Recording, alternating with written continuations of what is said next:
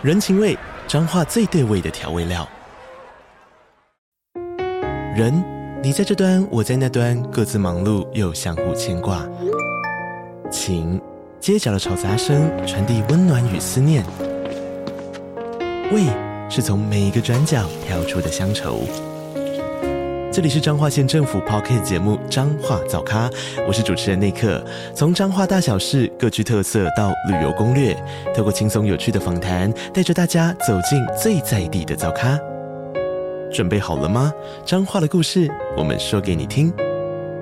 以上为彰化县政府广告。今天要带来第一百七十到一百七十一集《黑暗中的死角》。对应漫画是单行本第二十四卷第两百三十四到两百三十七话。一天，柯南变身为新一的声音，拨控致电给小兰。然而，小兰的态度似乎有些冷淡，并急着挂断电话。柯南感到有些失落，心想：小兰最近好像不太对劲。明明我难得打电话给她，却显得很冷淡，也不会像以前一样，新一。新一的叫自己。柯南回到侦探事务所后，碰巧撞见小兰要出门。他看上去心情相当不错。柯南注意到，小兰这阵子都在傍晚出门，晚上才回家，不知道在忙些什么。就在年关将近的某天，小狼带着小兰及柯南，准备前往医院拿取检查报告。医生特别叮嘱，要他带着家属一起过去。来到新出医院后，新出医生严肃地说：“还有半年，我懂您的心情，但至少还有半年。”听到此话的三人瞪大双眼，露出不可置信的表情。肖郎更是哭着抓起医生的衣领，激动地对他说：“你也太过分了吧！怎么突然就这样对我说自己只剩下半年呢？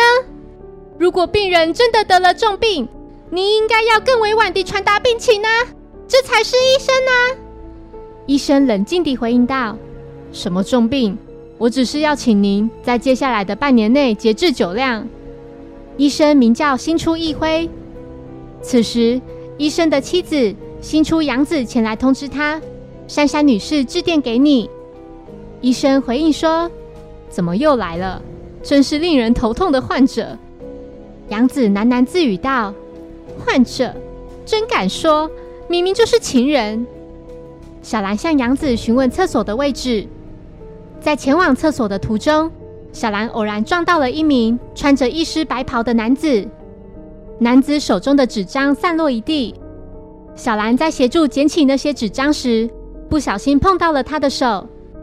男子自我介绍，他名叫新出志明，是医生的儿子，下个月就要到青森的医院去了。这时，一名叫保本希卡鲁的女佣不小心弄破花瓶，医生愤怒地斥责她，警告说：“要是再出错，就要她滚蛋。”医生在得知肖郎就是那位名侦探后，热情地邀请他留下来吃晚餐。晚餐期间，肖郎得知原来医生的儿子志明是东都医大第一名毕业的，他笑称：“如何？我把女儿嫁给你好了。”坐在一旁的柯南摆着一张臭脸，显得很不高兴。杨子提到他得先暂时离开，要致电给昌江讨论同学会的事。小朗觉得，要是他和志明联手，就好比福尔摩斯及华生，不论遇到什么困难的事件，都能迎刃而解。志明回应说：“我并不认为侦探和医生是合适的搭档，因为医生本来的使命。”并不是查验尸体、揪出真凶，而是拯救被害人的生命。柯南注意到，小兰从刚才开始就一直盯着志明看，且似乎看得很入迷。小狼询问医生现在在哪，志明的奶奶新出咪子回复：医生正在泡澡。奶奶不悦地提到：这个男人怎么不想想，他只是个入赘的女婿。现在这个家。唯一和我有血缘关系的只有孙子志明。志明下个月就要离开这个家了，这不是要我去死吗？奶奶说完便气得回房间。不久后，新出家突然停电，柯南注意到，只有他们所在的这一户停电而已，隔壁的房子还亮着灯。小狼要所有人待在原地。女佣表示，她先去查看电源总开关。在离开厨房的时候，杨子还在门口讲电话。很快地，灯光再次亮起，电灯还闪了两下。小狼及柯南两人竟看到小兰挽着志明的手。小兰红着脸向志明道歉，以为他是父亲才挽着他的手。志明想到浴室关心一下家父，杨子及女佣也一同前往。之后，柯南几人听到了尖叫声，立刻赶往浴室。来到浴室后，惊见医生已死在装满水的浴缸里了。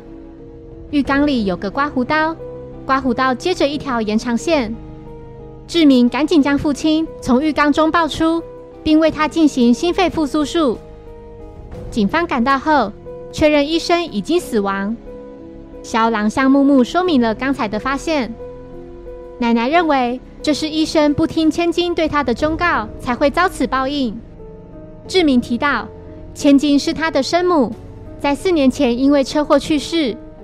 他以前常对着在浴缸里使用电动刮胡刀的父亲说：“太危险了，不要插着电线使用。”杨子表示，她是在两年前嫁给医生的，是志明的继母，和千金是护校的同学。柯南提到。这个刮胡刀的开关并没有打开。小狼询问女佣：“刚才是否把开关动了两次？”女佣表示自己的确动了两次开关，因为第一次没有弄好。木木认为，也许凶手是利用定时装置制造短路，在停电之后跑到浴室里，偷偷将电线放入水中。经过确认，停电期间，杨子一直都在厨房门口处讲电话。中途还有一通插拨电话，中断时间大约六秒。不过因为对方没有出声，所以就马上挂掉了。志明则一直待在厨房里，找寻手电筒给女佣使用。小兰表示她可以证明这件事，因为自己害怕，所以就一直抓着她的手。奶奶在停电的时候正在爬楼梯，准备上楼回房间。女佣则由于对房子还不太熟悉。所以有些迷路。志明注意到女佣的手臂受伤了，决定先带他去诊疗室治疗。柯南发现那是烧烫伤的伤口。在志明离开前，木木询问他：今天傍晚五点至七点这段期间，为何只有他外出呢？志明回复：我去帝丹高中担任篮球社的临时教练。听到此话的柯南感到有些震惊。他看着小兰和志明，心想：难道小兰每天去空手道社加强练习的真正目的是？难道是为了见到这家伙吗？志明请奶奶也前去诊疗室。他早就发现奶奶刚才走路时的样子不太对劲。奶奶表示，刚才停电，摸黑下楼时不知道踩到了什么就受伤了。小兰主动提出想协助医生一起做治疗。警方查阅了房子平面图，杨子说明了浴室、厨房及电源总开关的位置。奶奶的房间在二楼，从厨房左边直走上去就是了。女佣的房间被安排在隔壁，这样照看奶奶也比较方便。柯南提议直接模拟一次停电时的情况，这样也许能知道些什么。接着，柯南准备去叫来其他人。志明在看到小兰为奶奶包扎的动作后，称赞他的包扎技术非常熟练。小兰说：“因为小时候有个调皮的孩子时常受伤，所以已经很习惯包扎。不过那已经是很久以前的事了。”志明注意到小兰的手受伤了，他轻轻地握起小兰的手，观察着伤口，所幸只是个小伤。小兰心跳加速，满脸通红。他紧张地看向志明，欲言又止地想对他说些什么。柯南正巧在此时来到诊疗室，撞见了志明握着小兰的手。小兰心想：“我是怎么了？这时候在胡思乱想什么呢？”柯南看向似乎有心事的小兰，不禁感到有些不安。不久后，警方准备重演停电时的情况。在打开电源后，计算其总花费时间共三十四秒。柯南来到二楼查找线索，无意间在走廊上发现了一小块碎片。接着来到某个人的房间，偶然发现了某样东西。柯南麻醉小五郎后，请木木带他去浴室。接着向杨子说，小五郎由于被雨淋湿，所以先到浴室里洗澡了。柯南在询问奶奶后，得知警方已经打道回府。柯南说：“真可惜，小五郎叔叔想让大家集合，他在洗完澡后就要开始进行推理了。”二十分钟后，其他人聚集在厨房里，他们并没有看见小五郎的身影。此时突然停电，杨子请女佣再次去看看电源总开关。几秒后，杨子出现在浴室前，但他并没有想到小五郎早已在浴室待命了。小五郎对杨子说：“看来凶手就是你了，你想杀掉知道真相的我，对吧？第一次停电是假的吧？”那只是你事先设置的定时装置，让电源短路，暂时停电而已。然后你再摸黑前来浴室，将连接电动刮胡刀的延长线放入死者的浴缸里。一旦有人开启断电器，死者就会触电身亡。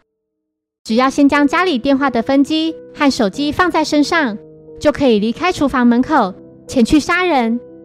这个家的电话分机是无线的。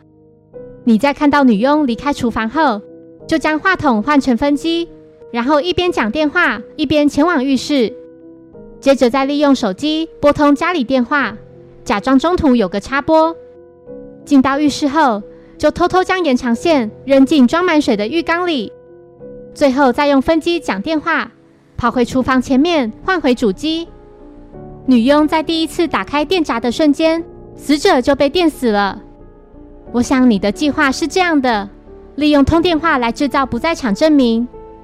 可是女佣在去打开电源总开关时，多花了三十秒。会多花那三十秒，是因为她在停电时不小心打破了碗。她将破掉的碗放在怀里，跑回二楼自己的房间，并藏到衣柜里。她的烫伤和奶奶的脚伤，就是因为那样才造成的。奶奶在黑暗中走出房间时。踩到了女佣不小心掉在走廊上的碎片。